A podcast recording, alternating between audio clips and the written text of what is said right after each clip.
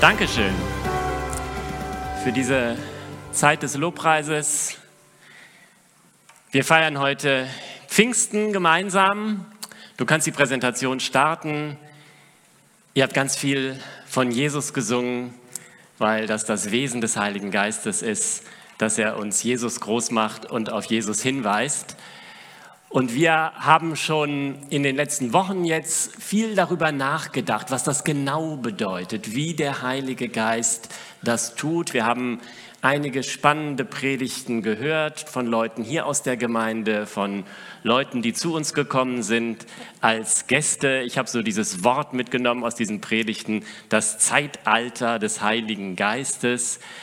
Ich möchte Teil sein dieser Bewegung, dieses Zeitalters, das davon geprägt ist, dass Gott durch seinen Geist wirkt. Und wir haben diese Predigtreihe hier genannt, natürlich, übernatürlich. Da steckt so die ganze Spannung drin. Was ist eigentlich natürlich? Was ist übernatürlich? Und im Grunde steht dahinter der Gedanke, in der Verbindung, die der Geist Gottes mir mit Gott, mit meinem Ursprung ermöglicht, können Dinge geschehen, die ich nicht für möglich gehalten hätte, die mir übernatürlich erscheinen, obwohl sie aus der Perspektive Gottes natürlich das Natürlichste von der Welt sind. Alles, was Gott tut, auch alles, was wir natürlich wahrnehmen, kommt ja von Gott. Insofern ist die ganze Unterscheidung aus der Perspektive Gottes vielleicht eigenartig, aber mir erscheinen manche Dinge nicht möglich. Und in der Verbindung, die der Heilige Geist mit Gott schafft, werden sie möglich. Ganz am Anfang, als Gott die Erde geschaffen hat und den ersten Menschen geschaffen hat, da heißt es ja, er hauchte den Odem des Lebens in Adam ein und Adam wurde eine lebendige Seele. Und nach seiner Auferstehung, als Jesus noch einmal mit seinen Jüngern zusammen war, das Johannesevangelium berichtet darüber, darüber, da haucht Jesus sie an und sagt, empfangt Heiligen Geist. Das ist genau das, was wir uns hier auch wünschen. Michael hat es ja gesagt. Hier geht keiner raus, der mit Corona angehaucht ist. Das Sicherheitskonzept ist absolut safe. Aber es geht um diese Verbindung. Und das, im ersten Korintherbrief sagt Paulus, dass der erste Adam, von dem wird gesagt, er wurde eine lebendige Seele. Aber der zweite Adam, Jesus, der nochmal ganz neu anfängt mit der Menschheit, der ist ein lebendig machender Geist. Und dieses Leben das wünsche ich mir, das möchte ich spüren in mir, in meiner Umgebung und ich möchte erleben, dass dann Dinge passieren, die ich nicht für möglich halte, die natürlich übernatürlich sind. Und heute ist ein großartiger Tag, um das zu feiern, denn wir sind jetzt am Pfingsten an dem ganz besonderen Fest des Heiligen Geistes. Und ich habe euch ein paar Gedanken mitgebracht. Ich möchte natürlich dieses Kapitel in Auszügen lesen, in dem das geschildert wird, was an Pfingsten passiert ist. Und dann möchte ich euch einladen auf so eine kleine geistliche Reise bewegt von Gottes Geist. Manche wollten ja gerne Pfingsten wegfahren, mal ein paar Tage irgendwo hin. Die meisten sind jetzt zu Hause geblieben. Aber wir dürfen uns einladen lassen auf eine geistliche Reise bewegt vom Geist Gottes. Was ist damals passiert, als der Heilige Geist zum ersten Mal sichtbar, deutlich und dauerhaft kam? Die Gemeinde war zusammen, die sich noch gar nicht Gemeinde nannte. Es ist ja auch die Geburtsstunde der Gemeinde dieser Tag. Aber alle, die gläubig waren, die an Jesus glaubten, waren zusammen. Und dann heißt es in Apostelgeschichte 2, plötzlich setzte vom Himmel her ein Rauschen ein, wie von einem gewaltigen Sturm. Das ganze Haus, in dem sie sich befanden, war von diesem Brausen erfüllt.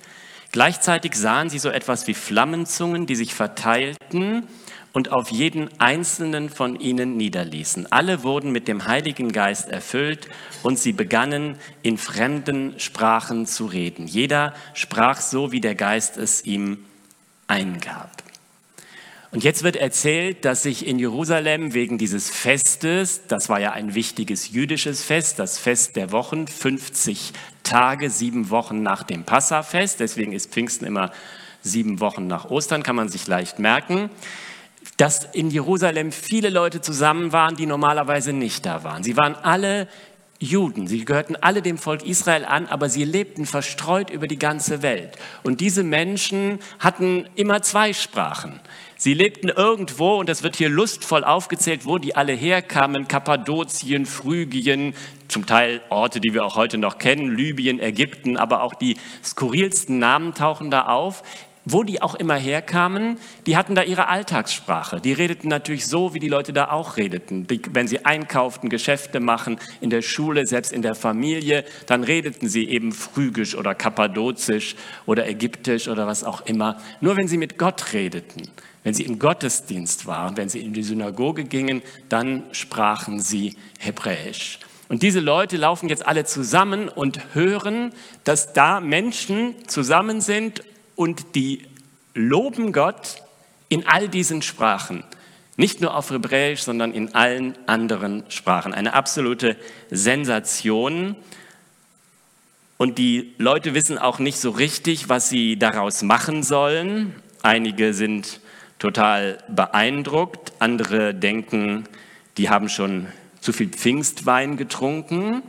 Und dann kann einem das ja passieren, wenn man was drin hat oder sehr müde ist. Jeder kennt das mit Leuten, die eine Zeit im Ausland waren, so ein Jahr irgendwo verbracht haben. Wenn die wiederkommen, ganz am Anfang, unterhält man sich manchmal mit denen und plötzlich fangen die an, Englisch zu reden, mitten im Gespräch. Sie fallen zurück in das, was sie jetzt die ganze Zeit vorher geredet haben, ohne das zu merken.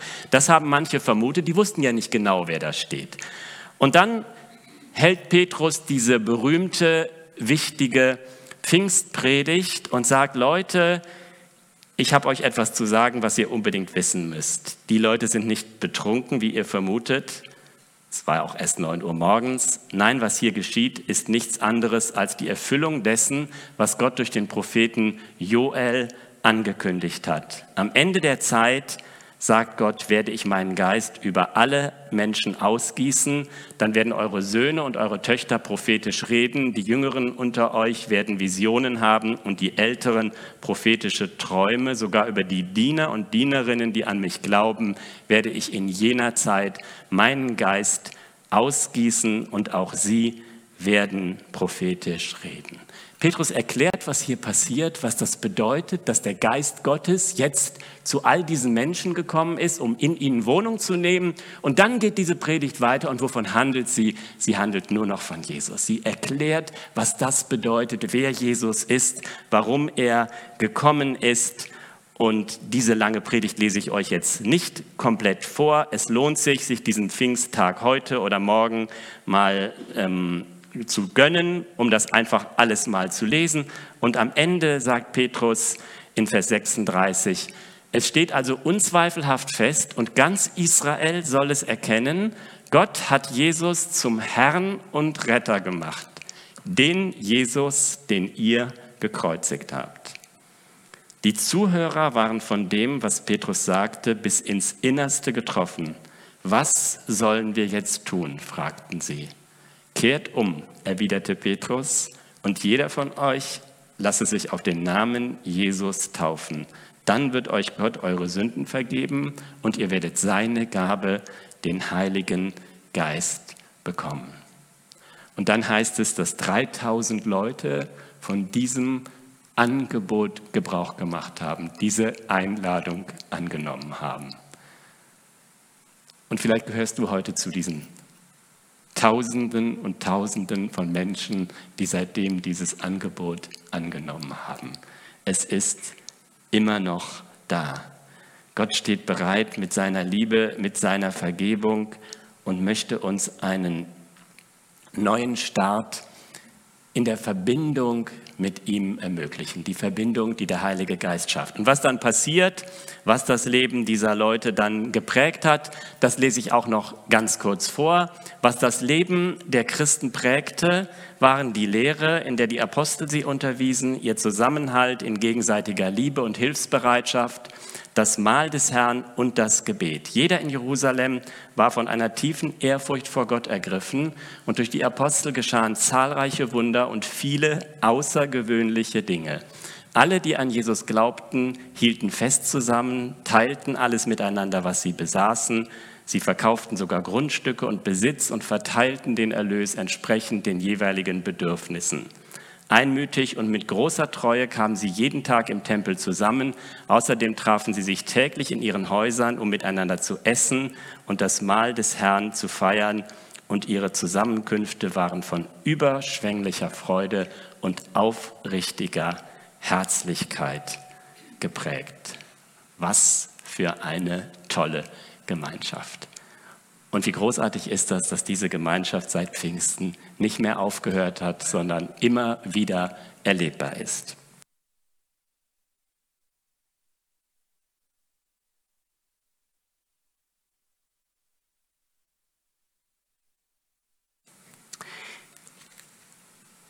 Wir machen uns jetzt mit diesem Bibeltext auf eine kleine Pfingstreise.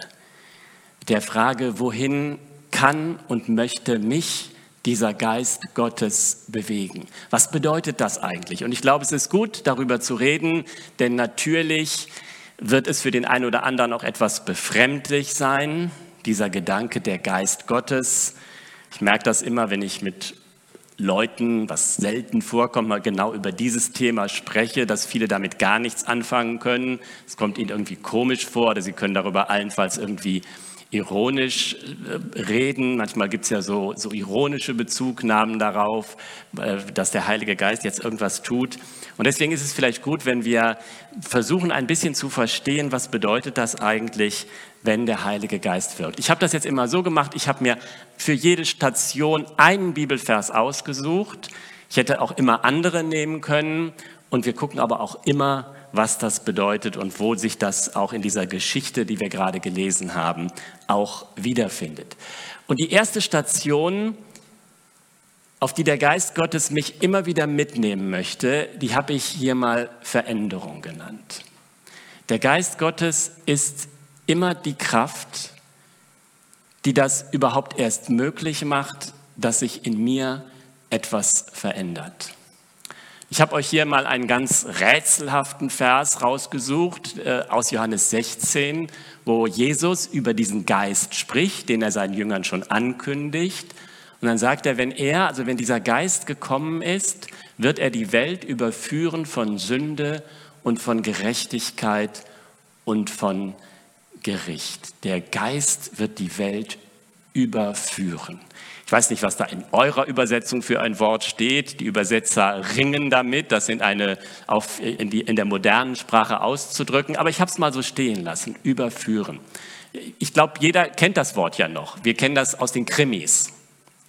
Also wenn, wenn, der, wenn der Kommissar dann am Ende alle Puzzlesteine zusammengefügt hat, dann ist er am Ende, äh, gibt es ja häufig so eine letzte finale Begegnung mit dem Verbrecher, der bis dahin alles abgestritten hat und auch sicher war, dass er niemals, dass ihm das niemals nachgewiesen kann. Und dann holt der Kommissar so eins nach dem anderen die Beweise raus und erklärt alle fehlenden Puzzlestücke. Und plötzlich entsteht eine Situation, wo auch der, der Verbrecher selber es einfach nicht mehr leugnen kann. Er ist überführt. Was hier gemeint ist, ist ganz anders und doch auch ein bisschen ähnlich. Hier geht es darum, wie kann das eigentlich gelingen, dass ich etwas einsehe, dass ich merke, dass ich irgendwo falsch liege, dass ich tatsächlich Schuld auf mich geladen habe. Und jeder weiß, dass das manchmal ganz, ganz schwer ist. Das kann schon ganz schwer sein, wenn es um eine einzelne Handlung geht. Aber da ist es noch vergleichsweise leicht. Wie viel schwerer ist das, an den Punkt zu kommen, zu erkennen, hier ist nicht eine einzelne Handlung bei mir falsch, meine ganze Haltung stimmt nicht. Das ist ein Muster. Und wie schwer ist das, an den Punkt zu kommen, sein ganzes Leben so anzusehen und zu sagen, mein ganzes Leben läuft in die falsche Richtung. Ich glaube, dass es im Grunde fast unmöglich ist. Und das Neue Testament sagt uns, damit das möglich wird, damit ein Mensch sagen kann, ich bin ohne Gott unterwegs gewesen und das war ganz die falsche Richtung. Das kann nur Gott selbst bewirken. Das bewirkt der Heilige Geist. Weil, auch, weil nur der Heilige Geist überhaupt die Perspektive dafür öffnen kann, dass das möglich wird.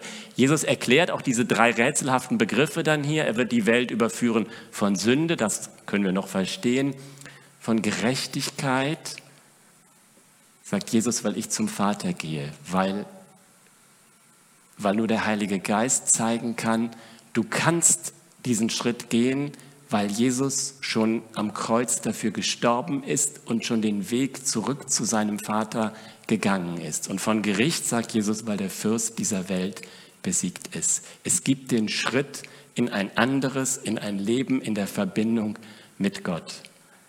Und dass das im Herzen eines Menschen passiert, ist ein gigantisches Wunder. Das ist das Übernatürlichste, was ich kenne und was ich mir vorstellen kann. Und ich weiß, dass viele hier sitzen, die das auch für sich selbst so sagen können. Das ist so ganz außerhalb all dessen gewesen, was überhaupt möglich und denkbar war. Und plötzlich ist da etwas in mir passiert. Im Johannes, im dritten Kapitel des Johannesevangeliums hat Jesus dieses Gespräch mit dem Nikodemus, mit dem Pharisäer, mit diesem ultrafrommen Mann und redet mit ihm darüber unter der Überschrift neue Geburt. Etwas Neues, etwas völlig Neues entsteht. Das bewirkt der Heilige Geist. Menschen, die so über diesen Punkt gekommen sind, sagen auch häufig, ich habe so viele haben mit mir geredet, ich habe in der Bibel gelesen, ich habe das alles nicht verstanden, ich hatte, tausend Fragen und Zweifel. Auf einmal, auf einmal war ein Punkt da, wo mir das alles klar war. Auf einmal hat mir das auch keiner mehr erklären müssen, mich hat keiner mehr überreden müssen, keiner überzeugen müssen. Auf einmal hat Gott dieses Wunder in mir gewirkt. Und das passiert immer wieder und das passiert immer dann, wenn Menschen bereit sind, das zuzulassen. Es gibt ja so ganz gefährliche Gebete, wenn du dich wenn du diesen Schritt auf keinen Fall tun möchtest, dann rate ich dir davon ab. Es gibt ja Menschen, die haben irgendwann angefangen zu beten, Gott, wenn es dich wirklich gibt, dann mach mir das klar, dann zeig mir das. Ich gehöre zu denen, die brauchen eigentlich das Feuer vom Himmel fällt, aber wenn es dich wirklich gibt, dann mach mir das klar. Das ist ein ganz gefährliches Gebet, weil Gott auf solche Gebete reagiert, weil es eine Einladung ist an den Heiligen Geist zu wirken und etwas in uns zu verändern. Und das ist die erste Station dieser Reise. Das ist dieser Neustart, von dem Jesus mit Nikodemus in Johannes 3 spricht. Und da wird das mit diesem Begriff der, der neuen Geburt bezeichnet. Also da entsteht ein ganz neues Leben. Und auch in dem, was ich vorhin vorgelesen habe, in Apostelgeschichte 2, habt ihr das registriert, als Petrus die Predigt gehalten hat. Und es ist ja nicht einfach nur eine Predigt, der Geist Gottes ist ganz stark da und wirkt. Da heißt es über die Zuhörer, da fuhr es ihnen durchs Herz. Und auch das wird ganz unterschiedlich übersetzt. In manchen Übersetzungen heißt es auch, es passierte innerlich etwas in ihnen. Es fuhr ihnen durchs Herz. Ganz innen passierte etwas. Und Christsein heißt dann nicht nur das erlebt zu haben, einmal diesen, diesen Schritt gegangen zu sein, einmal gespürt zu haben, dass, was das heißt, vom Geist Gottes überführt zu werden, die Realität Gottes überhaupt zu verstehen. Es heißt auch, irgendwie immer in dieser Haltung zu bleiben und immer bereit zu sein dafür, dass Gott mich noch weiter verändert, dass er mich überführt. Und dieses Überführt werden heißt eben, da passiert innerlich was in mir. Das, das ist nicht nur, weil das jetzt in der Bibel steht, sondern in mir selbst entsteht diese Erkenntnis. Und ich habe euch hier noch so ein paar Bibelstellen aufgeschrieben von Dingen, die vielleicht deutlich machen, was das auch im Leben, im christlichen Leben immer wieder aufs Neue bedeuten kann. In Matthäus 18, Vers 15 sagt Jesus, wenn dein Bruder gegen dich gesündigt hat, dann geh zu ihm und überführe ihn im Gespräch nur zwischen dir und ihm. Das Gespräch zwischen Leuten, die beide an Jesus glauben, die beide auf die Wirksamkeit dieses Geistes vertrauen. Deswegen sind Zweierschaften, Gespräche, Begegnungen sind so wichtig. Das sind Momente, in denen Gottes Geist wirkt und in denen etwas in mir passiert. Und das gilt auch für den Gottesdienst. Michael hat ja letzte Woche über 1. Korinther 14 hier ausführlich gesprochen und da gibt es auch dieses schöne Wort, wenn, die, wenn der Geist Gottes wirklich da ist und wenn ihr das aussprecht, was von Gott kommt, dann wird es für Leute, die dazukommen, in einen solchen Gottesdienst zu sein, da heißt es, sie werden von allen überführt. Plötzlich passiert etwas. Deswegen ist es so lohnend, in Gottesdienste zu kommen. Nicht wegen der Leute, die da sind.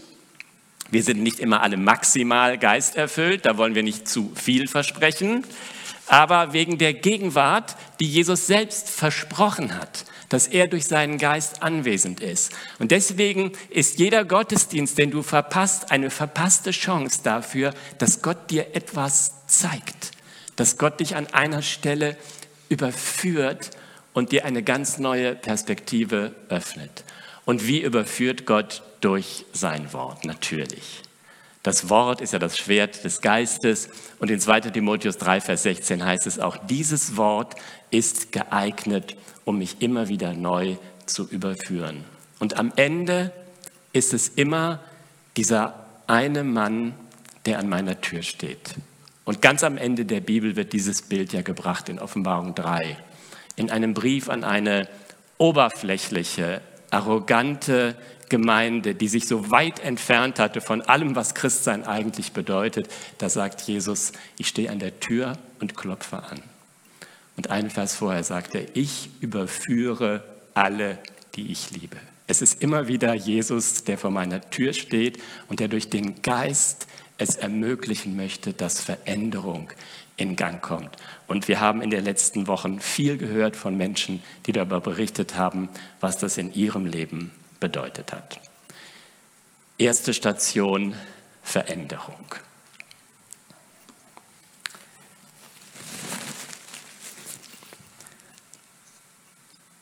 Jetzt kommt die zweite Station. Die habe ich mal Erkenntnis genannt. Und ich habe euch von den vielen, vielen Bibelversen, die ich dazu hätte aufschreiben können, diesen ausgesucht, weil ich ihn so schön und so poetisch finde. Was kein Auge gesehen und kein Ohr gehört hat und in keines Menschenherz gekommen ist, was Gott denen bereitet hat, die ihn lieben. Das steht in 1. Korinther 2, ein Kapitel, in dem es ganz intensiv um den Heiligen Geist geht. Da heißt es dann auch ein paar Verse weiter, Gott hat uns nicht den Geist der Welt gegeben, sondern seinen Geist, damit wir die Dinge kennen, die uns von ihm geschenkt sind. Und das sind die Dinge, die so natürlich, übernatürlich sind, an die du nicht gedacht hättest, die Dinge, die du noch nicht gesehen, noch nicht gehört hast, die du noch nicht im Herzen hattest. Aber Gott hat das für dich bereitet. Und deswegen heißt Christsein immer, mehr zu verstehen, mehr zu wissen, mehr zu erkennen über das, was Gott ist, was diese Welt ist und was die Verbindung zwischen beidem bedeutet. Und das Großartige ist, und das ist die eine der ganz wichtigen Revolutionen von Pfingsten, dass Pfingsten deutlich macht, diese Erkenntnis ist nicht für wenige, nicht für die Auserwählten, für die Schlauen oder für die oberen 10.000 da. Diese Erkenntnis ist jetzt für alle da. Jeder Einzelne und jede Einzelne. Und ich habe mir das hier extra mal so aufgeschrieben. Fünfmal ist das wirklich für alle. Ist das für jeden, der an Jesus glaubt, die volle, tiefe Erkenntnis, ja für alle. Und ich habe jetzt hier fünfmal alle aufgeschrieben. Ich habe es mir aber nicht daneben geschrieben. Ihr müsst mir vielleicht helfen, dass wir das jetzt mal in Apostelgeschichte 2 finden. Fünfmal alle. Das erste haben wir auch ausdrücklich gelesen. Alle waren an einem Ort versammelt. Dann kommt dieser Wind und dann kommen die Zungen und da heißt es, und sie setzten sich auf jeden einzelnen von ihnen. Und seitdem ist ein Gottesdienst etwas völlig anderes, als es jemals davor war. Seitdem kann kein Gottesdienst eine Veranstaltung sein, wo, wo vorne etwas passiert, was vorher einstudiert wurde und da sitzt ein Publikum, das das jetzt gut findet oder auch nicht so gut findet. Seitdem bedeutet Gottesdienst, die Gemeinde kommt zusammen und jeder Einzelne hat den Geist. Jeder Einzelne hat die Erkenntnis. Und ich bin so froh, dass wir in der Gemeinde immer wieder Wege finden, das zum Leuchten zu bringen, dass Spontanität möglich ist und dass viele das teilen, was ihnen von Gott gezeigt worden ist. Im Gottesdienst, in den kleinen Gruppen, bei den Lobpreisabenden. Und ich bin immer wieder so fasziniert von den Erkenntnissen, die da zutage treten. Also alle, jeder Einzelne. Machen wir schnell weiter. Dann steht Petrus auf und zitiert dieses prophetische Wort aus Joel und sagt, also am Ende der Tage, sagt Gott, dann kommt der Geist auf alle und dann sind es, dann sind es zum einen, ich weiß nicht, ob die Reihenfolge jetzt stimmt, erstmal sind es Männer und Frauen. Ganz witzig in einem Text, der so alt ist und in einer Sprache, in der immer irgendwie ein Geschlecht für alle galt. Knechte und Mägde, auf jeden Einzelnen Männer und Frauen.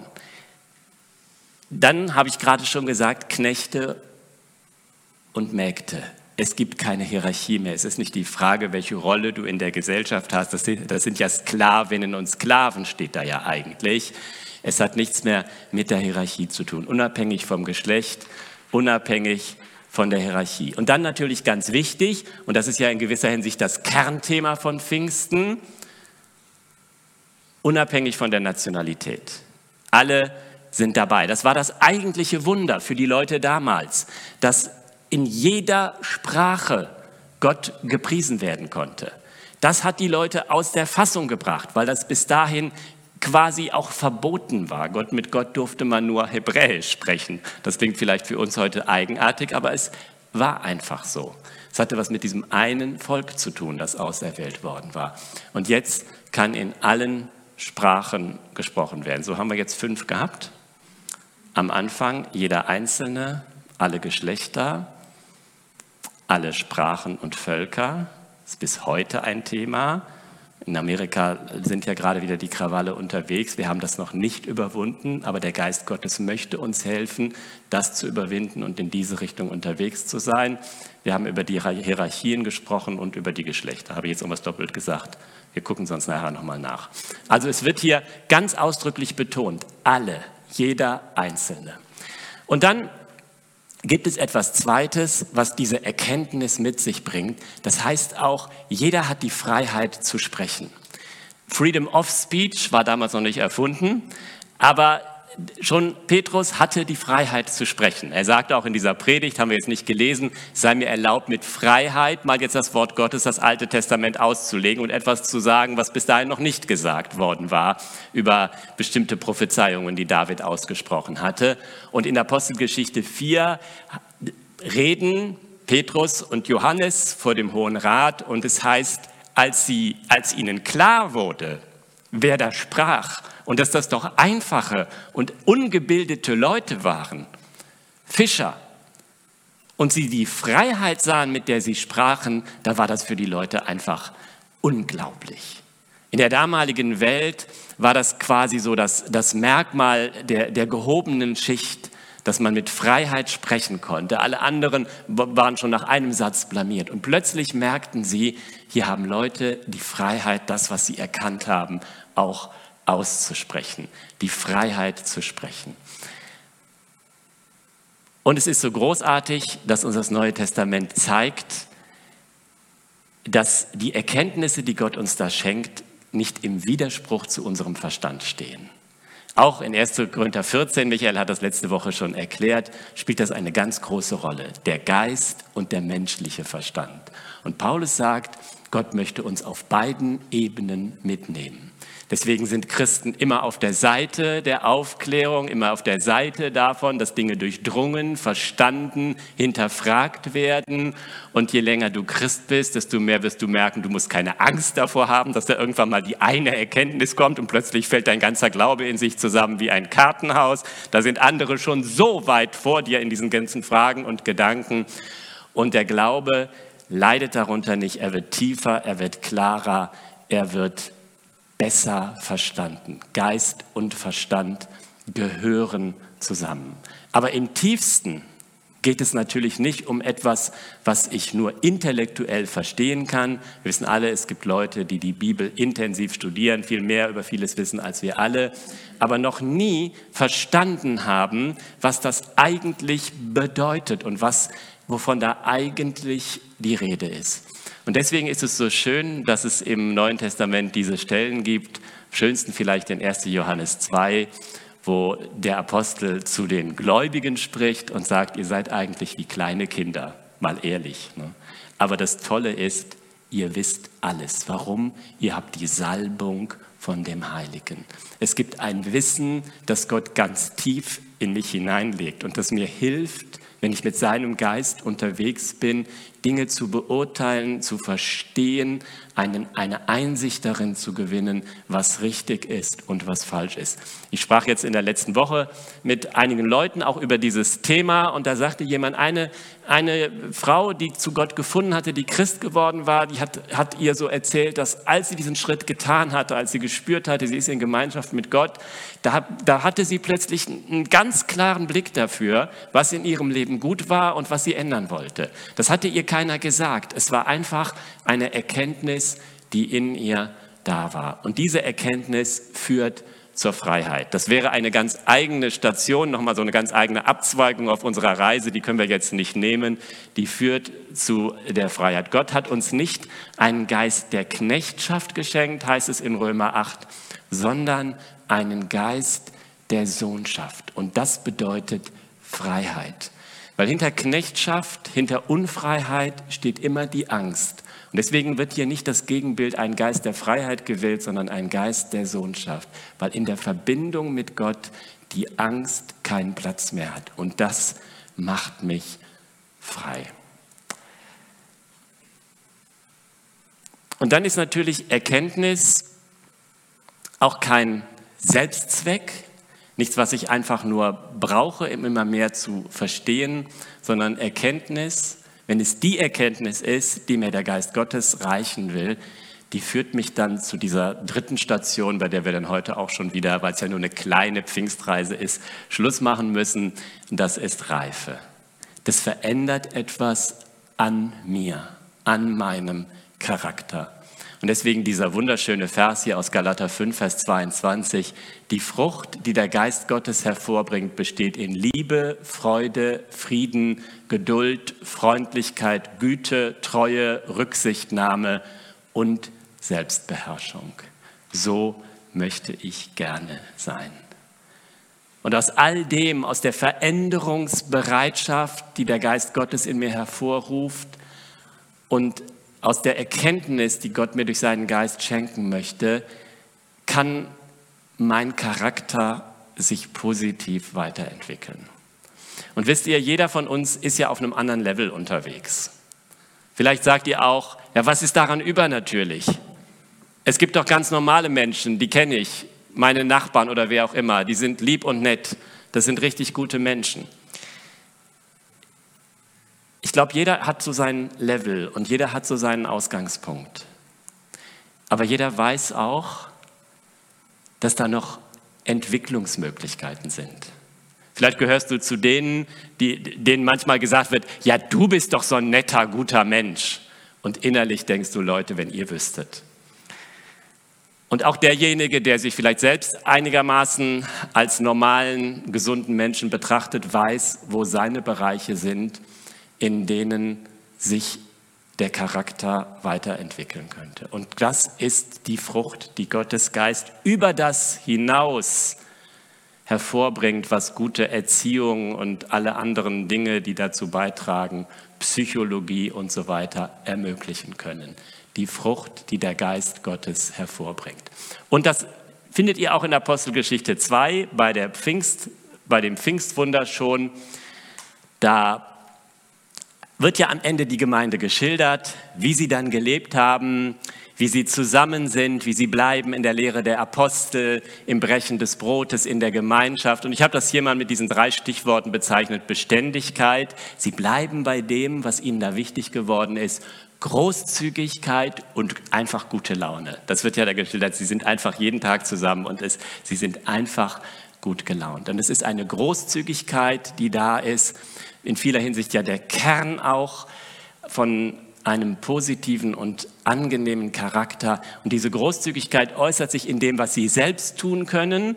Sie, sie teilen ihre Habe und Gott nimmt teil an ihrer Großzügigkeit, indem er Wunder und außergewöhnliche Dinge geschehen lässt. Das ist die Großzügigkeit Gottes, die sich da einschalten kann, wo wir in seiner Großzügigkeit unterwegs sind. Geschenke, die Gott uns macht, über das hinaus, was wir erwarten könnten. Und lasst mich noch kurz sagen, dass zu all dem, zu dieser Frucht des Geistes und zu der Reife auch die Tiefe gehört. Es geht nicht um so ein oberflächliches Happy, Clappy Christsein. Zu, zu dem, was Gott in unserem Charakter formen möchte, gehört auch eine Tiefe. Und deswegen gehören auch die Schwierigkeiten in unserem Leben dazu. Im Neuen Testament wird da, wo über Reife gesprochen wird, ich weiß gar nicht, ob das Wort Reife im Neuen Testament überhaupt vorkommt, ähm, in den Übersetzungen, die ich verwende, steht häufig das Wort Vollkommenheit, nicht Perfektion, Vollkommenheit. Und das anrührendste Wort ist das in Hebräer 2, wo es über Jesus heißt, der die, die Quelle von allem Heil und aller Errettung ist, dass es Gott gefiel, ihn durch Leiden vollkommen zu machen. Da wird dieser Gedanke nahegelegt, dass selbst für Jesus, der ja immer schon der vollkommene Sohn Gottes war, die Schwierigkeiten, durch die er gegangen sind, eine zusätzliche Tiefe in seinem Leben mit sich gebracht haben. Und deswegen geht der Geist Gottes auch mit uns durch die Schwierigkeiten in unserem Leben und möchte uns zeigen, nicht nur, dass Gott groß und mächtig ist und in der Lage ist, dass alles am Ende zum Guten mitwirken muss, wie Römer 8, auch in einem Kapitel, wo der Geist Gottes eine große Rolle spielt, sagt, sondern auch, dass dadurch in unserem Leben eine Tiefe entstehen kann, die auch eine Frucht des Geistes ist. Und Paulus sagt uns im Beispiel seines eigenen Lebens, was uns helfen kann, in diese Reife zu kommen. Die, die, die Hilfe ist immer die, sich an die, auf das Richtige auszurichten. In Philippa 3 sagt Paulus, so viele nun geistlich gesinnt sind, lasst uns uns danach ausstrecken, nach dem, was Jesus bedeutet, nach dem, was gut ist, was angenehm ist. Und das bedeutet auch, dass mir Vorbilder, andere Menschen, die im Glauben weiter sind, dabei helfen können. Und das alles, diese Reife, die da entsteht, ermöglicht auch dann das, was das Neue Testament als die Einheit in der Christenheit feiert. Auch das wäre nochmal so eine ganz eigene Station, die wir jetzt auslassen müssen. Aber im Epheserbrief im Kapitel 4 sagt Paulus, Gott möchte, dass dieser ganze Leib, die ganze Gemeinde zusammenwächst und zur vollen Reife, zum vollen Wuchs kommt. Und das geht nur gemeinsam. Dafür sind die Gaben des Geistes gegeben, die einzelnen Gaben und auch Menschen, die Gaben für die Gemeinde sind, damit wir uns in diese Richtung entwickeln. Veränderung, Erkenntnis und Reife. Ich weiß nicht, welche Station dieser Reise für dich im Moment dran ist, welche für dich wichtig ist.